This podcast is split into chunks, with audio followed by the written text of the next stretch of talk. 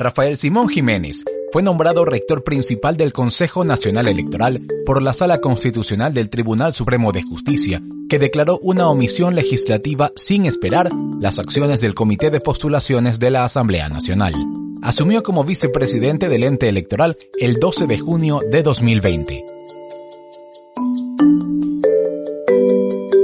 Lo recibimos en la redacción de Tal Cual para, cumpliendo el distanciamiento físico y la protección por la pandemia de coronavirus, sentarlo en la silla caliente, como lo calificó al terminar la entrevista. Consultamos allí aspectos jurídicos, técnicos y políticos de las decisiones tomadas por el CNE de cara al evento electoral convocado para el 6 de diciembre próximo. Sus respuestas develan cómo está actuando el poder electoral, la influencia que tiene en ello la Mesa de Diálogo Nacional y qué tan ajustadas a la Constitución están las decisiones tomadas por los rectores a nivel técnico. Palabra Hecha Podcast es un proyecto de tal cual.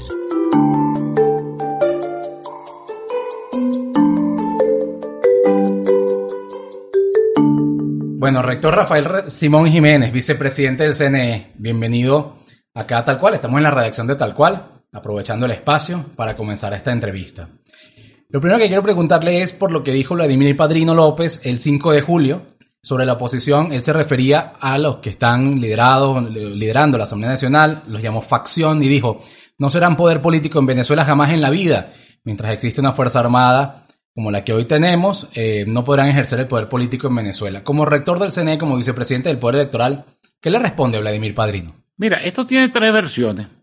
La primera es que el general Padrino quería asegurar su ratificación en el Ministerio de la Defensa. Si ese era el objetivo, pues evidentemente que lo logró. Lo segundo es que el general Padrino, que además es un oficial, por cierto, formado en la Cuarta República, es un hombre que conoce a la perfección la previsión que trae el artículo 328 y siguiente de la Constitución en relación al papel de las Fuerzas Armadas que le corresponde estar al conjunto, al servicio del conjunto de la nación y no de parcialidad o de grupo político alguno. De manera que esta transgresión creo yo que lo autodescalifica, creo que no hace ninguna gracia. Y si en, efecto, el, como muchos presumen, el objetivo de esta provocación es sacar a la oposición de la ruta electoral, creo que la respuesta debe ser eh, todo lo contrario. Es decir, yo creo que la, todas estas cosas del militarismo, todas estas cosas de provocación, todas estas cosas que tienden a poner obstáculos en la ruta electoral, lo que tienen que ser es desafiadas correctamente por las fuerzas democráticas y cívicas venezolanas. Yo digo que lamentablemente la oposición en Venezuela, sobre todo la oposición que tiene como eje el G4, es una oposición ya amaestrada. Es como el león del circo que sale rugiendo uh, y mostrando sus dientes a la función del circo y cuando el domador le da dos latigazos en el suelo, el león se monta en una silla, el domador le mete la cabeza en aquella dentadura y aquella melena siniestra y el tipo lo que hace es lamberlo. Ya el gobierno sabe, y los voceros del gobierno saben cómo es la reacción instintiva, irracional, mecánica de sus adversarios. Frente a todas estas provocaciones ¿Cuál sería la respuesta correcta? Afirmar la ruta electoral, afirmar la ruta cívica, afirmar el sentido que tiene la movilización y el activismo ciudadano. Lo demás es caer y descender en el terreno de la provocación, que es exactamente el efecto que el gobierno quiere. ¿Y el Poder Electoral pudiera emitir una, una sanción, una alerta, un llamado de atención, un algo, una respuesta institucional al ministro de la Defensa? Mira, habría que plantearlo. Yo con eso no me hago demasiadas ilusiones. Todo el mundo sabe la composición que el poder electoral tiene, y eso es público y notorio. Hay tres rectores que son, o tres rectoras, mejor dicho, que evidentemente están identificadas con el oficialismo y vemos dos rectores que tenemos, en el caso mío, una posición demasiado clara, a veces exageradamente clara, con, a favor de la oposición. Es decir, yo no me hago demasiadas ilusiones de que el poder electoral pueda emitir una sanción sobre el general Padrino hay que tomar en cuenta la Venezuela en que estamos hoy. Yo creo que algo que tiene que estar muy claro en Venezuela es el terreno que estamos pisando, el contexto, como digo yo, y los sujetos. En este caso hay que hacer un análisis de la naturaleza del adversario que estamos teniendo. Un adversario acostumbrado a la provocación, acostumbrado al abuso, acostumbrado a la extralimitación. Ahora lo que nos corresponde a nosotros es no responder mecánicamente a esa provocación y hacer de nuestras conductas exactamente lo predecible que quiere el adversario, sino, te repito, censurarlas, condenarlas, pero también evadirlas, porque tú no puedes en una estrategia correcta ir al terreno en que el adversario te quiere llevar, porque ese terreno es donde él tiene ventaja y donde por supuesto te va a derrotar, como ha pasado a lo largo de estos 20 años, donde la oposición lamentablemente no ha encontrado el camino para derrotar el proyecto autoritario que se ha puesto en escena. Tomo una frase que usted acaba de decir, ya la había dicho en algunos días atrás, decía, el gobierno tiene una oposición amaestrada. También dijo, hace uno, creo que dos días en Globovisión, los partidos del G4 son caudillistas. Eh, le pregunto o, le apunto esas dos expresiones porque son quizá dos expresiones que ni siquiera se le escucharon nunca a Tibisay y Lucena, que eh, fue señalado durante una década de tener un compromiso político con el chavismo. Eh, como rector del CNE, esas expresiones no causan mucho más ruido del que puede no causar. Bueno, mira, yo soy una persona que tiene una posición política muy clara. Es más, yo mismo estoy en una reflexión de cara a mi conciencia sobre si mi papel más importante estará tratando de cumplir el papel arbitral o asumiendo conforme a mis convicciones. Y en un momento tan difícil que está viviendo Venezuela, lo que yo siempre he ejercido y que, por cierto, en buena medida me lo enseñó el fundador de este diario, Teodoro Petkov, que es una posición claramente beligerante a favor de la democracia. Yo no voy a cesar, ni a cambiar, ni a modificar una coma de las posiciones que yo he tenido. Trato de modularlas, trato de moderarla, trato de eh, hacer bueno mi compromiso arbitral.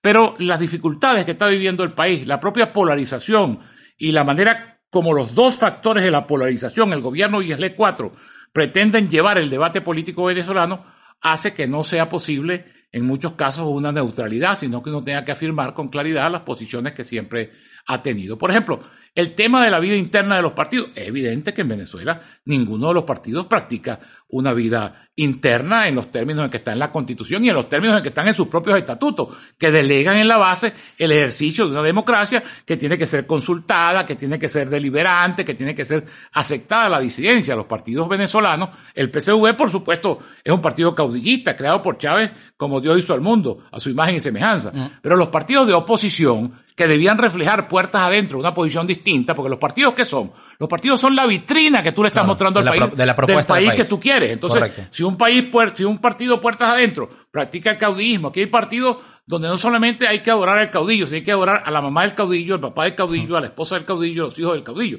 Entonces, por el bien de la democracia, a mí me angustia particularmente la suerte de la democracia venezolana. Y por el bien de la democracia, uno lo que le está haciendo es un llamado a esos partidos a que se democraticen y a que den lecciones de democracia, porque no puede ser posible que hayan jefes partidistas que tengan más tiempo que el chavismo en el poder sin haber ganado nunca una elección, ni que su liderazgo sea legitimado por las bases. Y eso no lo dice Rafael Simón Jiménez. Eso está en la constitución, en la ley de partido y en la filosofía de todo partido que debe responder a un interés colectivo. Quiero entrar en tema electoral, meramente electoral. Em, lo cito de nuevo con lo que dijo en primera página en Globovisión. Dijo, en diciembre se votará con las máquinas que siempre se ha sufragado. El 8 de marzo se quemaron 49 mil máquinas, más o menos, en el, en el galpón de Mariche. Usted dijo el 16 de junio que llegarán 15 mil máquinas que ya habían sido previstas antes por renovación de equipos, eh, para sustituir por obsolescencia. Incorporando esas 15.000 con respecto a las 49.000 queda una brecha de 34.000 máquinas que no existen hoy en día. Eh, ¿Con cuáles máquinas se va a votar en diciembre? Fíjate tú, yo tenía una información fraccionada del tema de las máquinas de votación. Cuando yo llegué al CNE, de lo que hacen apenas 18 o 20 días, yo pedí información sobre ese tema, pues me interesaba como ciudadano y como elector. Todo el mundo sabía que había habido esa quema, ese siniestro en los galpones de Guarena y, y había la expectativa de con qué máquinas se iba a votar. En principio, la información que yo recibí fue exactamente la que transmití, que antes de la quema se había acordado adquirir 15.000 máquinas de votación por obsolescencia tecnológica o por renovación de equipo y que ese punto se había aprobado en el directorio del CNE y se había y no se había podido ejecutar por falta de disponibilidad presupuestaria. Pero luego, para mi sorpresa, me encuentro con una información en el directorio que nos dieron recién la semana pasada de que las máquinas habían sido adquiridas por el directorio anterior mediante la negociación con un consorcio que entiendo argentino-venezolano que se iba a encargar de traer eh, las máquinas de China y que se iba a encargar de suministrar el software de las máquinas.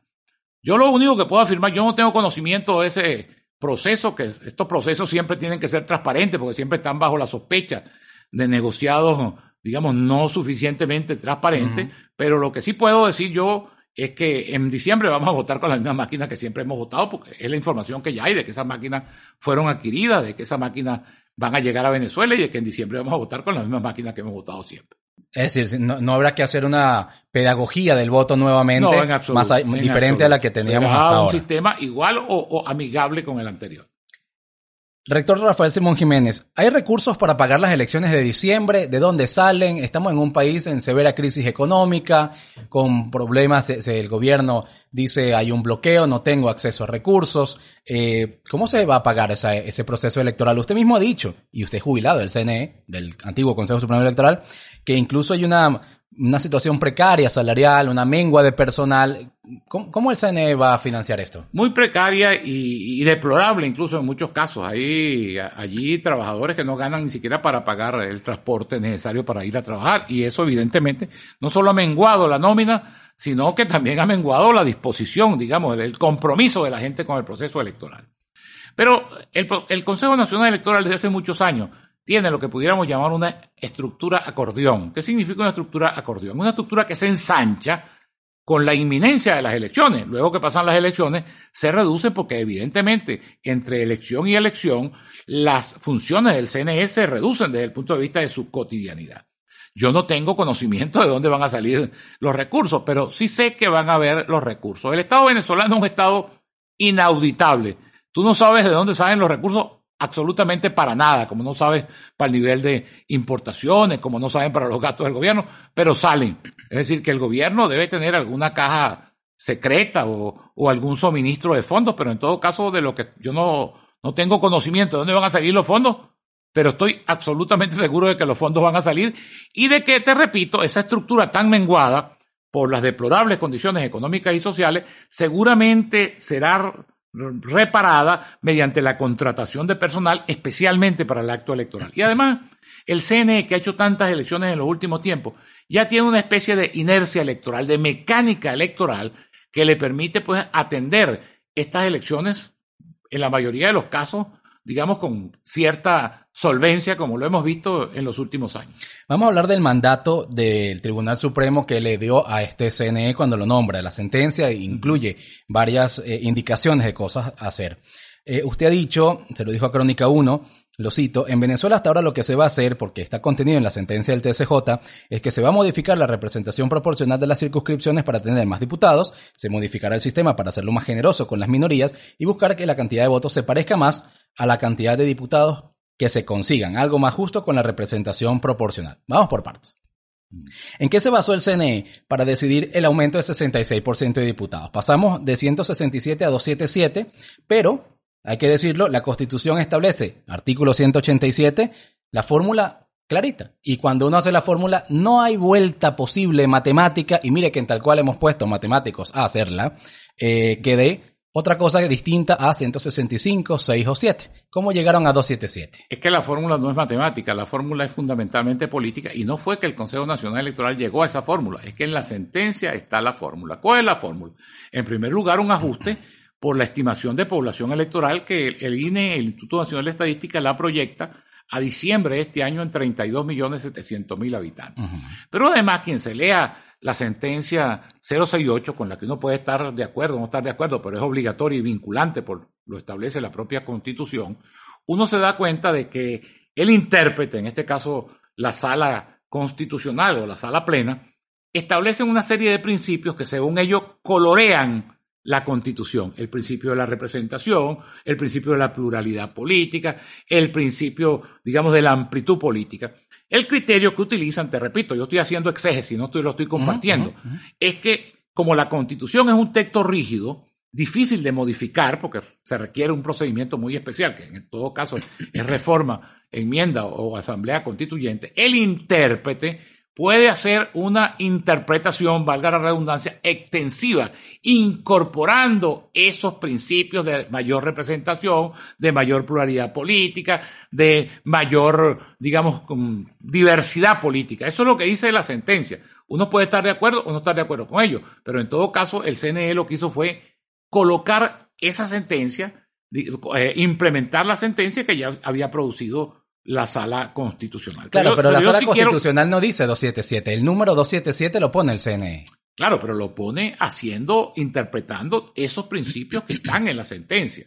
Y yo te voy a decir una cosa, que es lo que yo no entiendo de quienes se oponen a esa interpretación. Aquí desde hace muchos años, incluso desde los tiempos de la Cuarta República, hay un reclamo de las minorías políticas por buscar un sistema electoral que les garantice representación. Es decir, que no sea un sistema de mayoría. El sistema actual era el sistema más injusto del mundo. Yo no sé cómo factores de la oposición pueden, por ejemplo, defender que ese sistema se mantenga. Un sistema que adjudicaba 70% por los circuitos y 30% por la lista. Cuando tú dices 70% por los circuitos, en cada circuito gana el que obtenga la primera mayoría. Yo siempre he puesto un ejemplo. Pongamos Chacao. Hay cinco candidatos de la oposición. El primero saca 28, el segundo saca 23, el tercero saca 18, el cuarto saca 14. El que gana con 28% está dejando por fuera al 62% de la población que se queda sin representación. O sea, yo considero una reivindicación histórica de los partidos minoritarios las enmiendas que se le han hecho, tanto incrementando el número de diputados como equilibrando por la vía del 50-50 por lista y por circuito e incorporando 48 diputados de adjudicación complementaria nacional. Pero ya vamos a hablar de esa, de esa mecánica, porque ciertamente era un reclamo de, de todos los grupos. Yo creo que aquí quien, quien solamente los aprovechados de las mayorías eh, podían decir, no, deja eso así, ¿no? Porque benefició a unos en 2010, benefició a otros en 2015. eh, ahora, eso no, eh, mm, equilibrar la proporción entre lista y, y, nominal no se podía hacer con el 166 diputados, ¿no? Digamos, yo, quiero recordar, para que quienes nos están escuchando tengan claro lo que dice el artículo 187. Dice, la Asamblea Nacional estará integrada por diputados y diputadas elegidos y o elegidas en cada entidad federal por votación universal, directa, personalizada y secreta, con representación proporcional según una base poblacional del 1,1% de la población total del país. Cada entidad federal elegirá además tres diputados o diputadas y además en el siguiente párrafo dice tres diputados eh, indígenas. 10 de la Ley Orgánica de Procesos Electorales que como ley orgánica necesita dos tercios de la Asamblea Nacional para ser modificada, dice, en cada estadio en el Distrito Capital se elegirán tres diputados o diputadas a la Asamblea Nacional, más un número de diputados o diputadas igual al resultado de dividir el número de su población entre una base de población igual a 1,1% de la población total del país. El propio CNE dice que está respetando el 1.1%, sigue sin estar claro por qué se ha aumentado 7,7%. Es lo que te digo, es la aplicación de unos principios constitucionales que se consideran que deben ser aplicados, como el sistema de mayor representación, de mayor diversidad, de mayor pluralismo político. Yo particularmente, te repito, en el contexto actual de Venezuela, yo considero que eso es una reivindicación en general de la democracia, porque mientras más representación y más diversidad haya en el Parlamento, a mí me parece que, que es un avance, ¿no? Ahora, en una Venezuela polarizada como la que tenemos, si tú dejas el mismo número, hay una interpretación. Si lo reduces, hay otra. Y si lo aumentas, hay otra. Hay un amigo mío que me llamó del Zulia para decirme que él no iba a participar en estas elecciones porque él se había desencantado con el hecho de que hubiera mayor representación, que eso le quitaba más chance. Entonces yo le dije, bueno, chicos, en esa escuela de matemáticas no me enseñaron a mí. ¿Cómo es que habiendo más diputados a elegir, incluso habiendo una lista de 48 diputados nacionales que se van a adjudicar por método de Hong, por cociente electoral, ¿cómo es que hay menos chance de estar representados allí? Ya vamos a hablar de, de, ese, de esa mecánica. Eh, le pregunto otra cosa. Usted es historiador y, y, como tal sabe la importancia, incluso en estos temas constitucionales, de ir a lo que llaman el espíritu del constituyente. Espíritu, razón y propósito. Correcto. En los debates de la constituyente de 1999, cuando se planteó el asunto del artículo 187, William Lara proponía que el Parlamento no superara los 200 integrantes, porque además eso abultaría la burocracia del legislativo y por tanto no era conveniente. Y hubo un acuerdo en, alrededor de ese punto de que se mantuviera, de hecho las propuestas eran entre 0.9% del índice poblacional, 1 y 1.1 que fue finalmente el que se escogió. Es decir, no más de 187 diputados si fuese 0.9. Eh, ese basamento, ese espíritu del constituyente, no se está también ignorando en este caso? Mira, acuérdate tú que hubo un defecto constitucional que se votó, por cierto, el último día antes de aprobarse la constitución, que fue la eliminación de la Cámara de Senadores. Correcto. La Cámara de Senadores en todo sistema federal es la Cámara de representación igualitaria de los estados. Me acuerdo porque ese es uno de los criterios también que utiliza la sentencia 068 para defender el incremento del Parlamento, es decir, buscar una mayor representación de los estados en el Parlamento Nacional. En todo caso, más allá de lo que haya sido el espíritu del legislador, el, espíritu de la sentencia, te repito, que, que, yo puedo compartir o no compartir, es que... ¿Y la comparte no? Es que la vida es dinámica. O sea, yo sí creo que el intérprete de la Constitución está obligado, digamos, a, hacer unas interpretaciones dinámicas porque las circunstancias van cambiando. Y a veces la constitución se queda rezagada precisamente porque es de difícil modificación. Entonces corresponde al intérprete adecuarla a la nueva realidad. Es lo que plantea la constitución. Por ejemplo, fíjate tú, hay un mal diseño, y eso sí lo critico yo acervamente como profesor de Derecho Constitucional, que fue crear la sala constitucional e incrustarla en la cúpula del Poder Judicial. Como si fuera un tribunal constitucional. Como si fuera un tribunal o una corte constitucional que existe en otros países. Ahora, le dieron facultades de intérprete de última instancia de la Constitución. Le dieron facultades de que sus decisiones son vinculantes, o sea, obligatorias para todo el mundo.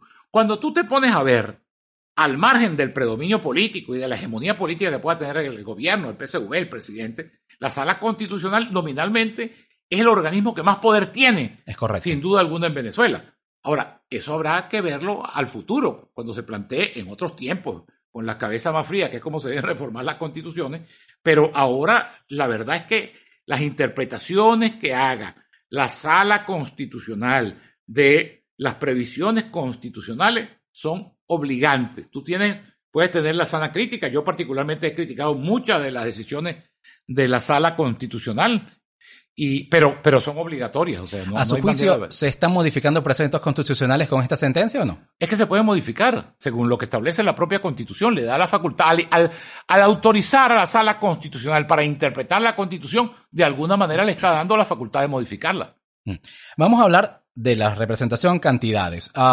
se aumenta a 277 diputados, incluyen la lista nacional, 48, pero la cantidad de representantes indígenas siguen siendo 3. Em, pasaría entonces de tener el 1.8% de la cantidad de diputados que, que existen hoy en día a 1% del total. ¿Está el CNE o estaría esa próxima Asamblea Nacional subrepresentando a los pueblos indígenas? Eh, y si es así, ¿no es eso regresivo a los derechos de, las comunidades indígenas venezolanas?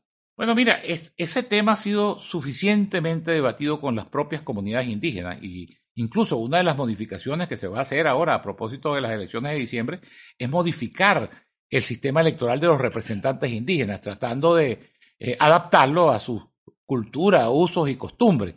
Pero yo no he visto por parte de ese sector, digamos, ninguna indicación desde ese punto de vista. Sería una cosa absolutamente pertinente que esa representación pudiera modificarse y pudiera ampliarse. Yo particularmente la suscribiría, pero ahora visto todo lo que se hizo en el Consejo Nacional Electoral en relación a ese tema fue consultado ampliamente con las comunidades andinas y de ahí no partió ninguna iniciativa tendiente a, incrementar el número de representantes indígenas. ¿Qué nos puede decir del modo de elección de los pueblos indígenas? Bueno, que eh, se va a hacer, yo no lo conozco al detalle, porque es un, un reglamento que recién comienza a ponerse en vigencia, pero sí sé que se va a tomar en cuenta una asamblea de sus pueblos originarios que va a su vez a dar una representación y que va a ser un sistema totalmente distinto al sistema que se ha utilizado hasta ahora, que es imponerle el sistema general de elección de los parlamentarios a los pueblos indígenas. Van a tener una particularidad que, como te digo, se va a adoptar o adaptar a sus usos, costumbres y culturas. En la proporcionalidad de los estados, eh, le quiero preguntar también por el criterio técnico para dividir estos 200, estos 110 diputados adicionales en los estados. Le pregunto particularmente en base a la propia lista que incluye el CNE. Dice, por ejemplo, cuando uno lee la tabla, Amazonas tiene 174 mil habitantes y elige 6 diputados. Cojedes tiene 427 mil habitantes, más del doble, y escoge también 6 diputados. Y Falcón tiene 1.1 millón de personas registradas, es decir, casi 9 veces más que Amazonas, pero escoge 7 diputados.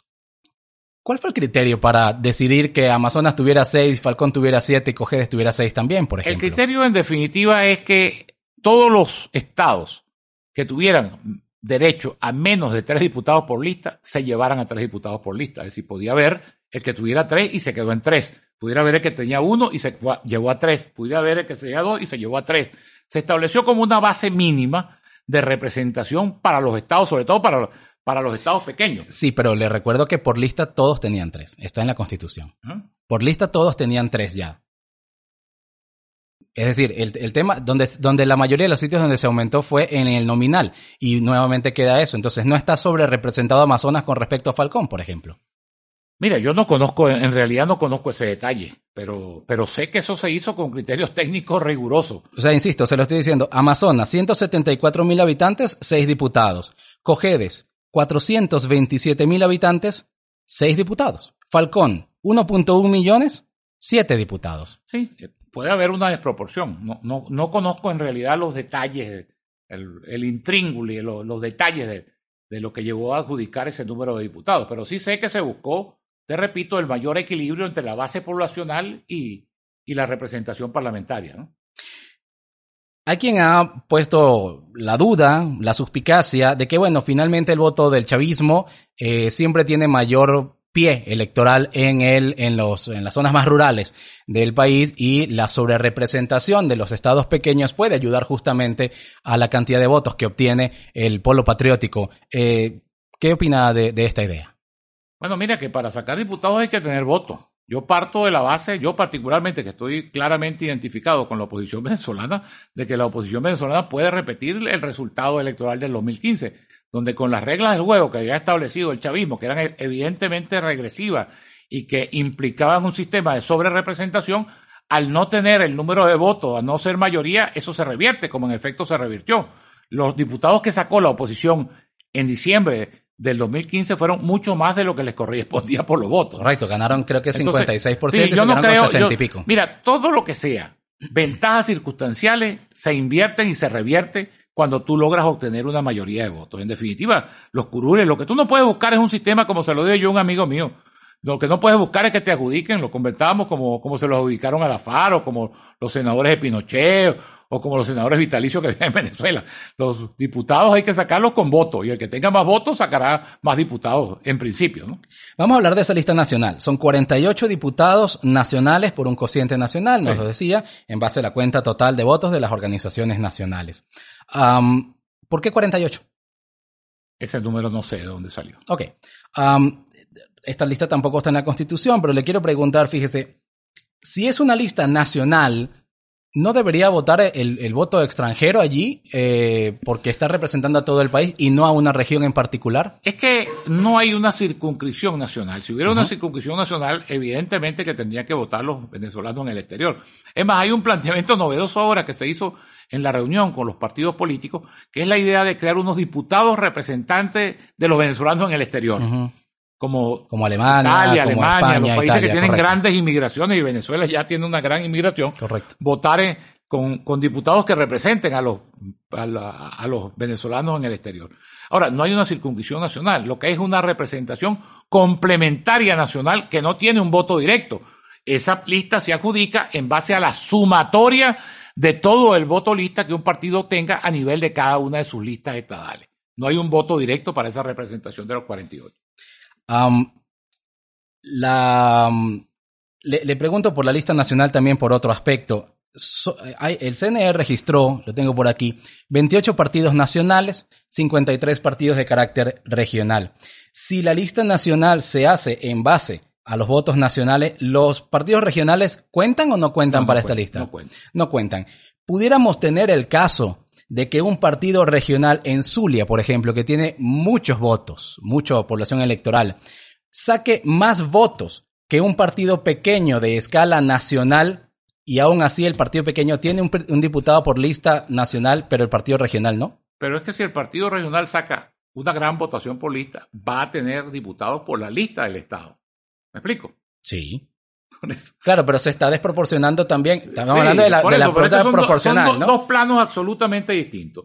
A ti la ley te da posibilidad de montar organizaciones regionales o nacionales. Cuando tú construyes un partido con ámbito regional es porque tú quieres competir en el ámbito. Claro, pero lo que me refiero es que el Partido Nacional tendría la ventaja de que puede sacar incluso más diputados del que les corresponde, porque el que llegue de, el que más pequeño no, pero el que llegue de primero va a sacar más diputados. el planteamiento, pero un partido regional es un partido regional y un partido nacional es un partido nacional. Pero es como que se estuviese castigando el partido regional. No, no se está castigando, porque te repito, ese partido Quizá, quizá, un diputado menos, dos diputados menos. Regional que va a obtener esa gran votación que tú me estás poniendo como ejemplo, va a tener la posibilidad de tener su representación en la lista del Estado. Correcto, pero no puede postular no puede al postular Y no puede postular. Tiene un límite, un techo. Tiene un pues. techo que, que, deriva de su condición regional. le pregunto también sobre la lista nacional. En el año 2015, mayo de 2015, eh, se decidió eliminar el voto directo de el Parlatino y Parlamento del Sur, el Parlasur, eh, que, que, era un voto nacional también. ¿Por qué en este caso no se recuperó esa votación, sino que se inventó esta nueva lista de 48 nacionales? Fíjate tú, ese, ese caso es interesante. En el 2010 el chavismo sabía que podía perder las elecciones en el voto directo. Y Diosdado Cabello, eso fue una decisión del Parlamento, porque es al Parlamento al que le corresponde definir quién lo representa. Decisión de mayo de 2015 encabezada por Diosdado Cabello. Claro, pero es que el Parlamento puede, según los estatutos. Yo fui, por ejemplo, diputado al Parlamento Latinoamericano en el año 2000. Primera vez en que se eligió por voto directo. Ahora, eso es una facultad que tiene el Parlamento Nacional de determinar cómo se eligen sus representantes a los parlamentos internacionales. Eso no es una facultad del Consejo Nacional Electoral, sino del propio Parlamento. Ok. Ok. Ok. Um, voy a más sobre partidos políticos, valorar partidos políticos nacionales, ya, bueno, imposible no pensar que los partidos de carácter regional tienen ese castigo encima, pero bueno, partidos políticos nacionales. Voluntad Popular en este momento no está habilitado, no está en la lista que se distribuyó como partido habilitado. Ahora que la directiva fue eh, intervenida por el TSJ y quien coordina ahora, eh, según esa sentencia, esa organización política, sí lo será, será incluida en la lista de partidos habilitados. Mira, eso es una decisión que corresponde a la Asamblea Nacional Constituyente, que fue la que habilitó y deshabilitó a esos partidos. Yo me imagino, conociendo el signo de la maniobra, que seguramente lo habilitarán. Yo, por cierto, y quiero dejar aquí constancia expresa, que he condenado en los términos más categóricos todo lo que sea inmiscuir la jurisdicción o judicializar la política o que el Tribunal Supremo de Justicia intervenga en la vida interna de los partidos. Ante el Consejo Nacional Electoral ha reclamado Juan Barreto a nombre de Redes, Leocenis García a nombre de Pro Ciudadanos, y aunque no lo ha hecho recientemente, la organización 20 Venezuela nunca ha logrado tener eh, la habilitación. Eh, ¿Se ha evaluado eso dentro del CNE? Porque esos partidos siguen estando excluidos de la, de la digamos, del registro formal de partidos políticos. La verdad verdadera es que esos partidos no cumplieron estrictamente con los requisitos para legalizarse. Pero yo desde que llegué, al CNE he tenido un reclamo porque hay nueve partidos entre los que están algunos de los que tú me nombras, más IPC, más Opina. Son nueve partidos que cumplieron fases distintas en su proceso de legalización y que yo particularmente, y lo he planteado reiterada vez, reiteradamente, tanto formal como informalmente en el seno del directorio del CNE, creo que debiera darse la oportunidad de participar. Pero como todo el mundo sabe, en el CNE, dada la composición política de sus miembros, el oficialismo tiene la última palabra. Y frente a reclamos que yo he sostenido permanentemente, me he reunido con cada uno, me, he reunido con Juan Barreto, me he reunido con Luceni García, me he reunido con todos y cada uno de los miembros, con Zacarías García, que es el, el jefe del IPC. No ha habido manera hasta ahora de que la mayoría, integrada por las rectoras del directorio, hayan compartido esa tesis mía. Yo creo, yo particularmente creo, es una, una posición muy mía, que ese, esa es una lista que no debe cerrarse todavía. Porque te repito, para mí hay nueve organizaciones que han reunido algunos de los requisitos para ser legales y que debiera permitírsele participar y que dependiera de la votación que obtuvieran, si obtienen menos o más del 1%, que es lo que establece la ley, luego relegitimarse. De hecho, cuando uno ve la historia, el PCB está habilitado, el PCB no obtuvo el 1% en la última elección. Seguramente. Se pasó por Go sin cobrar, sin, sin pagar 200. Seguramente, bueno, todo el mundo sabe cómo se ha politizado el Consejo Nacional Electoral y, y la mayoría política que ya existe. ¿no? Vamos a hablar del sistema de elección proporcional, eh, ahora sí en base a votos, usted mismo lo decía, eh, sobre, para evitar la sobrerepresentación en base a votos. Um, me, me, toca preguntarle es justamente por qué ese sistema que estuvo en ahí eh, impuesto el 2010, que se usó en 2015, eh, fundamentalmente no ha cambiado. Es decir, hay más diputados, pero el voto sigue siendo el mismo. No hay una resta, como usted lo sabe, del voto lista si usted gana el nominal y por lo tanto usted puede llevarse el voto lista, el voto nominal y puede seguir teniendo 52% de los votos y 60% de los diputados. ¿Por qué no se atendió eso más allá de la cantidad de los diputados? Mira, yo tengo entendido que en la mesa de negociación entre el gobierno y los partidos que allí concurren, está pendiente todavía una definición sobre el sistema definitivo de adjudicación.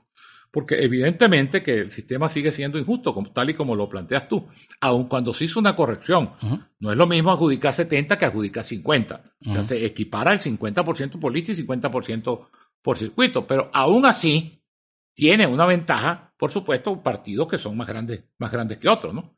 Pero, pero te repito, el sistema de mayorías o minorías es un sistema que se invierte y tan se invierte que lo que le sirvió, como tú bien lo apuntas, lo que le sirvió en el 2010 al chavismo le sirvió a la oposición totalmente, en el 2015. Totalmente. Entonces, estando de acuerdo con que se busque un sistema que sea mucho más fidedigno, el sistema ideal es un sistema que refleje fidedignamente número de votos con número de escaños.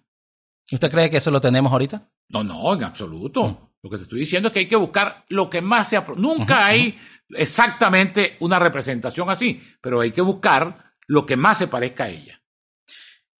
¿Quién eh, propuso todas estas medidas que tomó el CNE? ¿Vienen directo de la mesa de, de, de, negociación? En su inmensa mayoría vienen de la mesa de negociación que ha, durante meses se ha mantenido allí y que, por cierto, ha logrado algunos milagros. Por ejemplo, logró que los 55 diputados del chavismo fueran a la Asamblea Nacional y reconocieran a Juan Guaidó y se sentaran allí tranquilitos. Yo creo que esa es una oportunidad que se dejó pasar uh -huh. para haber construido allí un consenso político, incluso para haber construido un consenso para nombrar el Consejo Nacional Electoral en la Asamblea Nacional.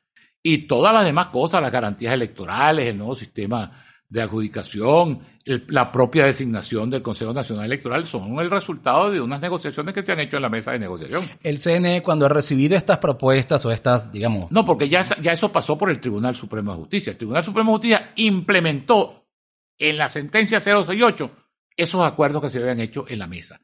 Y esa sentencia para el CNE es vinculante, o sea, obligatoria. El CNE, en cierta forma, lo que ha hecho es desarrollar, sí. colocar jurídicamente, darle forma jurídica sí, a eso. Pero, a también, pero también forma técnica. La sentencia del TSJ no habla de la lista nacional de 48, no habla de 277, el número me refiero, eso los pone el CNE. Lo, mi pregunta viene es si el CNE está tomando decisiones o solamente está implementando aquellas que les llegan servidas desde otra instancia, en este caso la mesita o la mesa de diálogo nacional.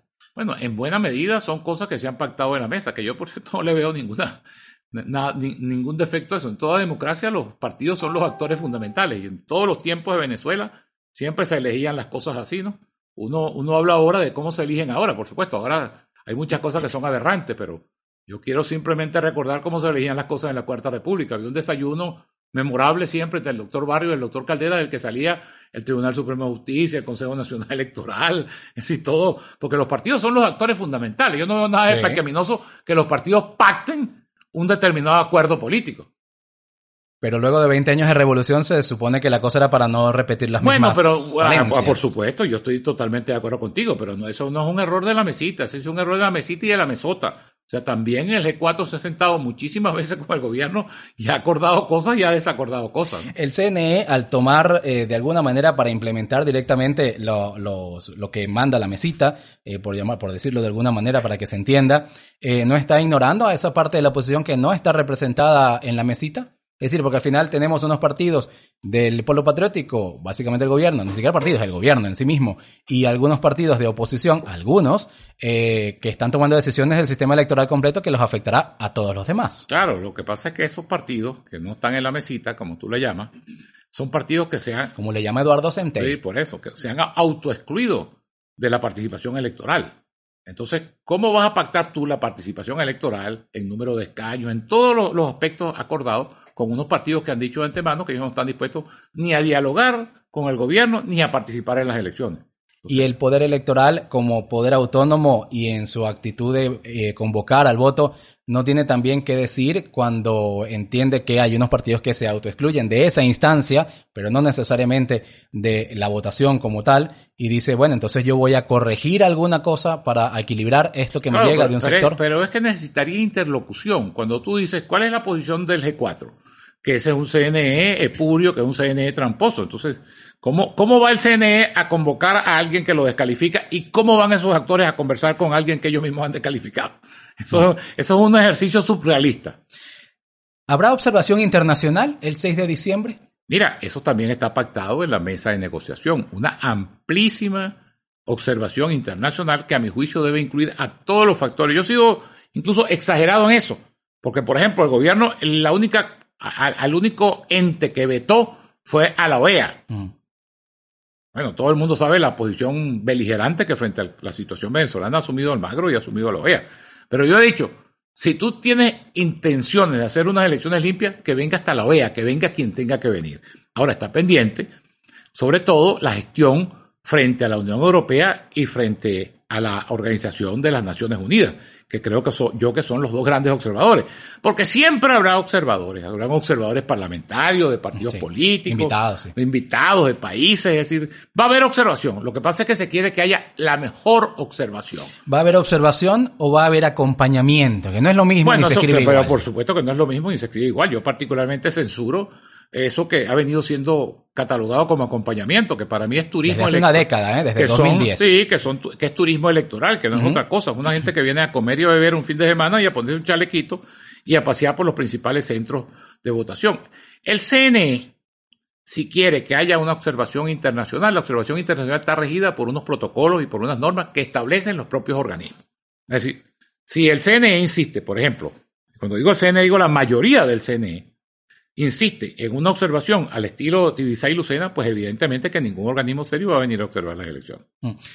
Buena parte de la observación internacional se pacta para que se acompañe todo el proceso. Eh, hoy es jueves 9 y mm, el proceso de registro electoral comienza el lunes, dentro de cinco días apenas. Ah, y pareciera que no se han ni siquiera girado esas invitaciones. Por lo tanto, ya parecería que la observación internacional no pudiera acompañar todas las etapas del proceso. Sí, habría que negociar las condiciones de la, de la observación, ¿no? No se te olvide a ti también que el mundo está transversalizado ahorita por el tema de la pandemia, de la comunicación, de la falta de conectividad. Entonces yo creo que eh, los propios organismos internacionales tendrán que entender esa realidad. No sé, yo sobre eso, lo único que yo sé es que en la mesa de negociación se pactó una amplísima observación internacional y que yo, como Rafael Simón Jiménez y como vicepresidente y rector, soy partidario de la más amplia y pulcra y transparente y escrutadora observación internacional por todos los organismos que tengan credibilidad y que tengan relevancia en el mundo. ¿Cómo puede hacer el CNE y qué acciones buscará hacer usted dentro del recto, dentro de la rectoría del Poder Electoral para garantizar el trabajo de testigos? usted lo sabrá, en procesos electorales anteriores ha habido amedrentamiento a testigos, expulsión, les los sacan de los centros electorales, ha habido algunos casos de violencia eh, y en algún caso también se ha denunciado incluso actuaciones indebidas de funcionarios del CNE en los centros de votación. Eh, que enturbian pues el proceso. Eh, ¿Qué se puede hacer desde el CNE para atender, eh, evitar esas cosas? Yo parto de un supuesto que, que tiene una pregunta central. ¿Qué quiere el gobierno con estas elecciones parlamentarias? La respuesta lógica sería lograr un reconocimiento internacional que le mejore su situación de precariedad desde el punto de vista del acceso a los recursos, del bloqueo internacional.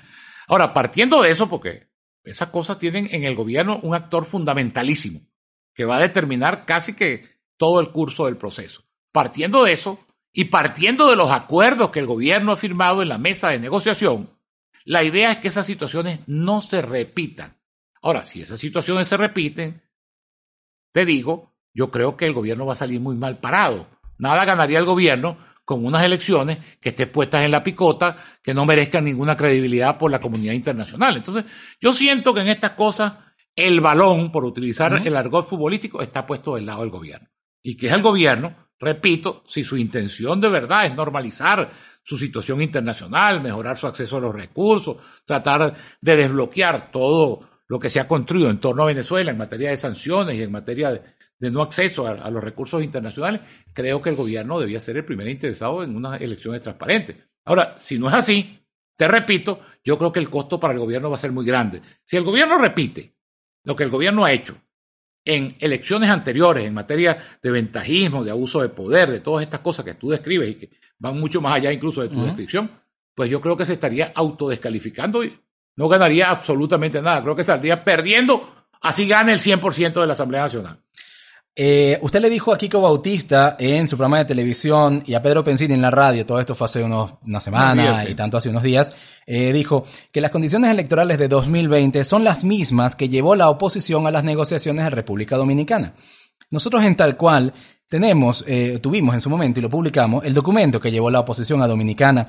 Eh, y allí hay varias, agarré algunas de las condiciones allí y quería saber si usted nos dice si esto está garantizado. Le leo algunas.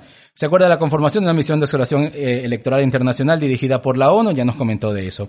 ¿Se acuerda garantizar espacios de publicidad gratuitos para gobierno y oposición de manera diaria y continua durante todo el proceso electoral por un mínimo de cinco minutos diarios por canal? ¿Se acuerda garantizar equilibrio informativo en medios públicos y privados? Etcétera. Y el gobierno se compromete a suspensión de cadenas de radio y TV durante toda la campaña. ¿Se acuerda la reversión de inhabilitaciones políticas de los dirigentes de la oposición, incluyendo Capriles y Leopoldo López? Esto no ha ocurrido.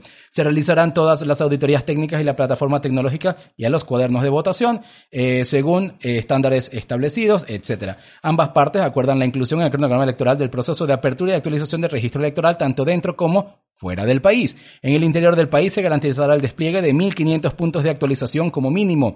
Las partes acuerdan la legalización inmediata de los partidos MUD, no, no ha ocurrido, VP y Primero Justicia puede ocurrir en base a constituyentes, nos decía. Ambas partes acuerdan en función de preservar el inalienable derecho al voto sin presiones externas, prohibición de proselitismo político alrededor de los centros de votación, así como la utilización de medios de identificación y votación distintos a la ley, a lo establecido en la ley. Se acuerda el uso de tinta indeleble como identificación del votante. Ambas partes acuerdan la prohibición estricta del voto asistido, excepto allí donde esté permitido por la ley. Estas son las cosas que llevó la oposición a Dominicana. ¿Esto es lo que veremos el 6 de diciembre? Bueno, mira, eso es lo que ha pactado el gobierno con la oposición. Yo tengo la versión de Timoteo Zambrano, que ha sido un negociador desde los tiempos del 2003, y tengo la versión de Vicente Díaz, que fue el que construyó ese documento y que no lo ha negado porque no lo puede negar. El gobierno tiene, te repito, el gobierno tiene un compromiso asumido en la mesa de negociación. La mesa de negociación le corresponde hacer seguimiento y denunciar si alguna de esas cosas no se cumple. Y te repito, yo creo que el gobierno debe saber o debe entender cuál es su objetivo electoral. Si su objetivo electoral, como debiera ser, es mejorar su imagen internacional, mejorar su presencia mundial, tratar de normalizar su presencia en el escenario internacional, incluyendo la parte comercial y financiera, yo creo que el gobierno debería cumplir. Esos son los compromisos asumidos en la mesa. ¿Usted de verdad cree que el gobierno no va a hacer cadenas? Bueno, yo no soy garante de ninguna de esas cosas. Ni pero, pero personalmente usted lo cree, ¿no? ¿Ah? ¿Usted cree que eso puede Mira, El gobierno lo ha hecho siempre, pero yo no entiendo. O sea, no entendería por qué hacerlo ahora cuando están interesados precisamente en mejorar su imagen. Si no lo hacen, si repiten el ventajismo, si repiten el, el abuso de poder, si repiten las cadenas, si repiten todas esas cosas, se estarían autodescalificando y la elección no les produciría, te repito, ningún resultado ni que ganaran el 100% de los curules. Sobre el reconocimiento internacional, el punto que usted nos pone, em, ya la Unión Europea, por ejemplo, Estados Unidos y la propia OEA ha condenado el nombramiento del directiva vía TSJ, la intervención de los partidos. Eh, bueno, habría que ver qué pasa con la observación internacional y em, una elección que desde distintos actores se dice parte de violaciones a la Constitución y a las leyes, puede no tener ese reconocimiento internacional. Si mm, eso llegase a ocurrir, independientemente de la actuación del gobierno, ya con las condiciones en este momento establecidas, no se genera ese reconocimiento, eh, ¿qué cree usted que va a ser su evaluación ya personal? Usted como vicepresidente del CNE nombrado para esta tarea y que al final de cuentas, bueno, va a salir de un proceso que no va a cumplir sus objetivos, por lo menos objetivos democráticos. Dice uno, la elección se supone que busca acercar posiciones, darle gobernabilidad a un país, no aumentar las brechas, ¿no? Eh, ¿Cómo se sentiría usted si al final este proceso, independientemente de que se realice o no, naufraga a nivel político? Mira, yo lo primero que te quiero decir es que yo no entiendo, bueno, lo entiendo por la manipulación que genera la polarización. Por ejemplo, esa condena parece que se hubiera cometido con la elección del CNE por el Tribunal Supremo de Justicia un delito de lesa democracia, de lesa patriotismo, de lesa... Cuando, ¿Por qué no protestó? ¿Por qué no se, dice, no se dijo eso en el 2016 cuando nombraron el, el anterior Consejo Nacional Electoral o en el 2003 cuando el mismo procedimiento, el, no el mismo Tribunal Supremo, quizás habían otros actores, pero exactamente el mismo procedimiento. Eso, eso es una cosa que yo siempre quiero precisar, porque entonces no hubo el escándalo y el estigma y la descalificación que hay ahora. Mira, yo no sé ni siquiera cuánto tiempo voy a estar yo en el Consejo Nacional Electoral. Por supuesto, mientras esté allí, yo represento un interés claro y específico. Y te repito, yo no necesito, mis posiciones en política son demasiado claras. Pienso que soy exageradamente claro. Siempre me veo reflejado en el temperamento y en el carácter que tuvo siempre Teodoro Pecó, porque nos parecíamos demasiado. Yo no he podido domar mi pasión y, mi, y la manera de decir las cosas ni siquiera con la vejez, pues. Trato de hacerlo, pero no puedo. Entonces, evidentemente que yo estoy en una disyuntiva que yo mismo me lo he planteado. ¿Cómo combinar mi papel de actor político beligerante, tan claro, con posiciones tan meridianas frente a la realidad, con el papel arbitral? Porque evidentemente que la responsabilidad de Estado, más allá de que el gobierno haga lo que haga. Entonces, yo mismo no sé cuánto va a durar mi incursión en el Consejo Nacional Electoral. De lo que sí estoy absolutamente convencido, y es mi preocupación fundamental, de que en Venezuela los venezolanos tenemos una sola opción, que es votar. No hay abstención, como digo yo, dos rayitas, extinción. Y quienes llaman a la gente a no votar y quienes exageran a veces toda la, realidad que existe para no votar tienen que decirle al país cuál es la ruta. Porque es muy fácil tú decirle a un país no votes, pero no marcarle, digamos, una ruta. Lo que le corresponde a un dirigente es decirle, mira, no votes, pero aquí tenemos este camino, aquí tenemos esta vía. Yo, por ejemplo, oigo, cada vez que yo oigo decir a la oposición y a, Guaidó, elecciones sin Maduro, bueno, yo lo aplaudo, yo también quiero elecciones sin Maduro. Ahora, ¿cómo se va Maduro? ¿Cómo sacas a Maduro? Entonces, ese es el problema al final, ¿no? Yo no sé cuánto tiempo voy a estar en el CNE, pero yo sí sé que yo represento un interés específico, que es el interés de la oposición venezolana. Y por tanto, si el gobierno diera una trastada, si el gobierno incumpliera los acuerdos, si el gobierno se llevara por delante todo lo que el gobierno se ha comprometido a cumplir, yo sería el primero que lo denunciaría y seguramente sería el primero que renunciaría al Consejo Nacional Electoral. El día 6 de diciembre eh, pueden ocurrir muchas cosas. la, elección presidencial en 2018 terminó con el candidato principal de la, de la oposición, el candidato que se enfrentaba a Maduro con la mayor cantidad de respaldos, Henry Falcón, denunciando el proceso, diciendo que no podía ser válido, que no reconocía el resultado, etc. Ah, y siempre se tuvo el ojo en bueno, ¿qué va a hacer Luis Emilio Rondón? Antes era que va a ser Vicente Díaz, se va a parar de la mesa, no se va a parar de la mesa. ¿De qué tiene que estar pendiente el venezolano que haga o no haga Rafael Simón Jiménez el 6 de diciembre para saber cuál es la valoración que va a hacer in situ, en caliente, del proceso de ese día? Mira, yo lo digo un poco en serio, un poco en broma, que todos los rectores que ha tenido la oposición allí, que ya han sido varios, no solamente Luis Emilio, antes tuvo Ezequiel Zamora y tuvo Soella Mejía, son una fiera antes de entrar al CNE y después que salen del CNE. Y lo digo con todo el respeto, yo soy muy amigo de Vicente Díaz y soy amiguísimo de Soella Mejía, menos de Ezequiel Zamora. Lo que pueden tener la seguridad es de que yo desde que he entrado allí he hablado con toda la claridad y que voy a seguir hablando con toda la claridad.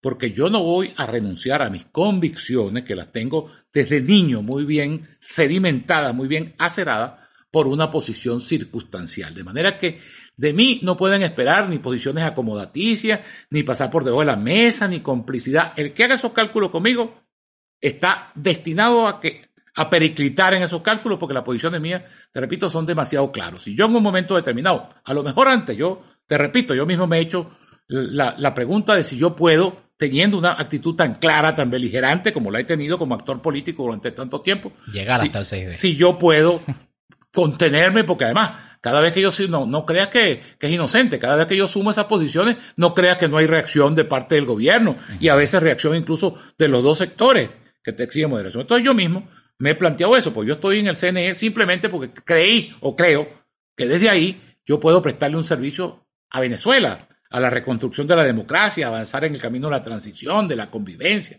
de todos esos valores tan importantes que nos han sido tan esquivos en los últimos tiempos.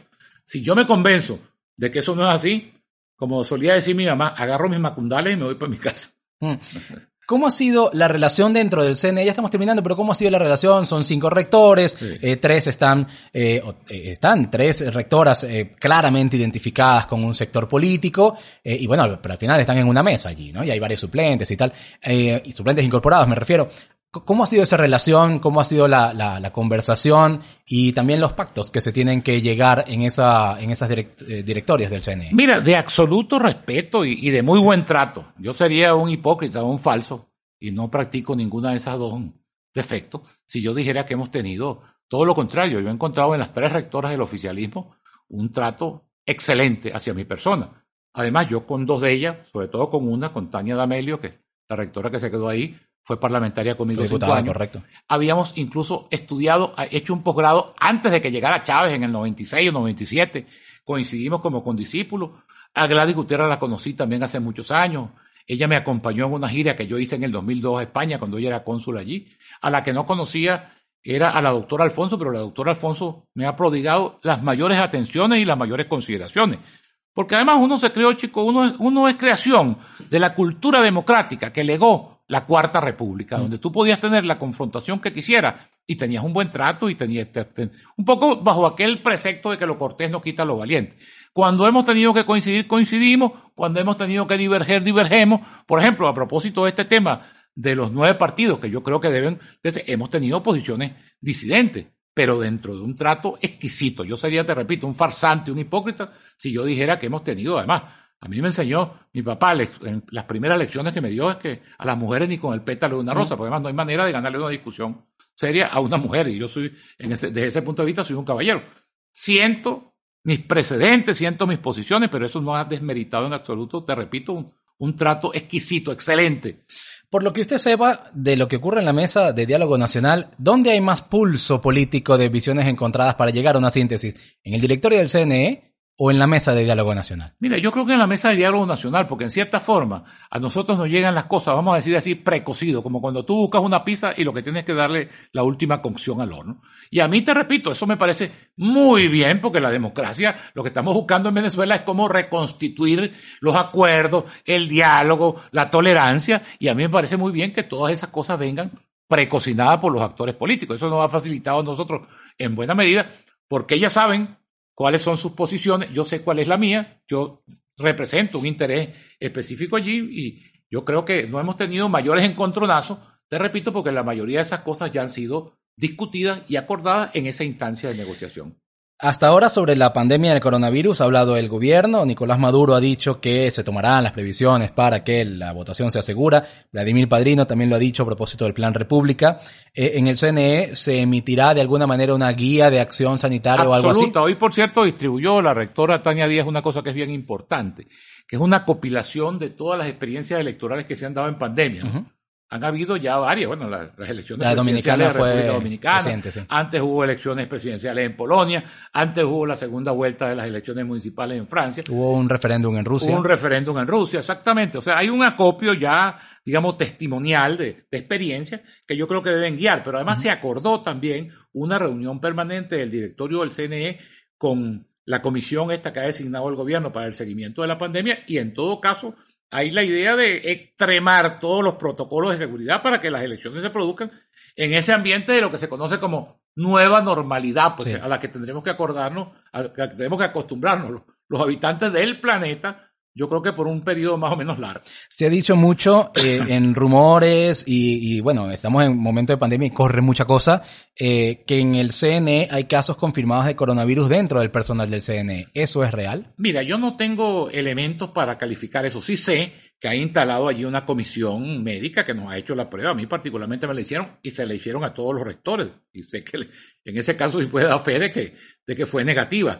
No conozco otros, pero sí sé que ahí se han ultimado en los últimos días. Hay demasiadas medidas de, protección, pues hay fumigación permanente, hay protocolos, la mascarilla es obligatoria, los geles se utilizan profusamente, cada rato se va y se desinfecta la, la, oficina. Es decir, Es una amenaza que está allí, porque Venezuela tiene una curva ascendente cada vez más preocupante en el incremento del número de casos y en definitiva el CNE no tiene por qué tener inmunidad frente al virus. Pero no, no, hay confirmación de que haya no tengo confirmación de casos que se hayan producido allí.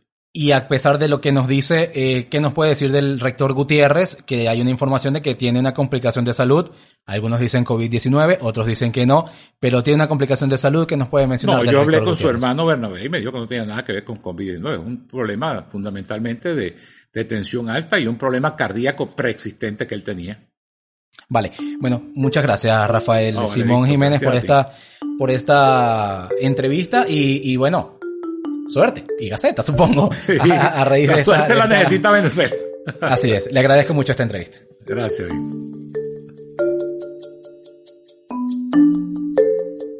Palabra Hecha Podcast es un proyecto de tal cual, producido por María de Los Ángeles Graterol y quien te habla, Víctor Amaya.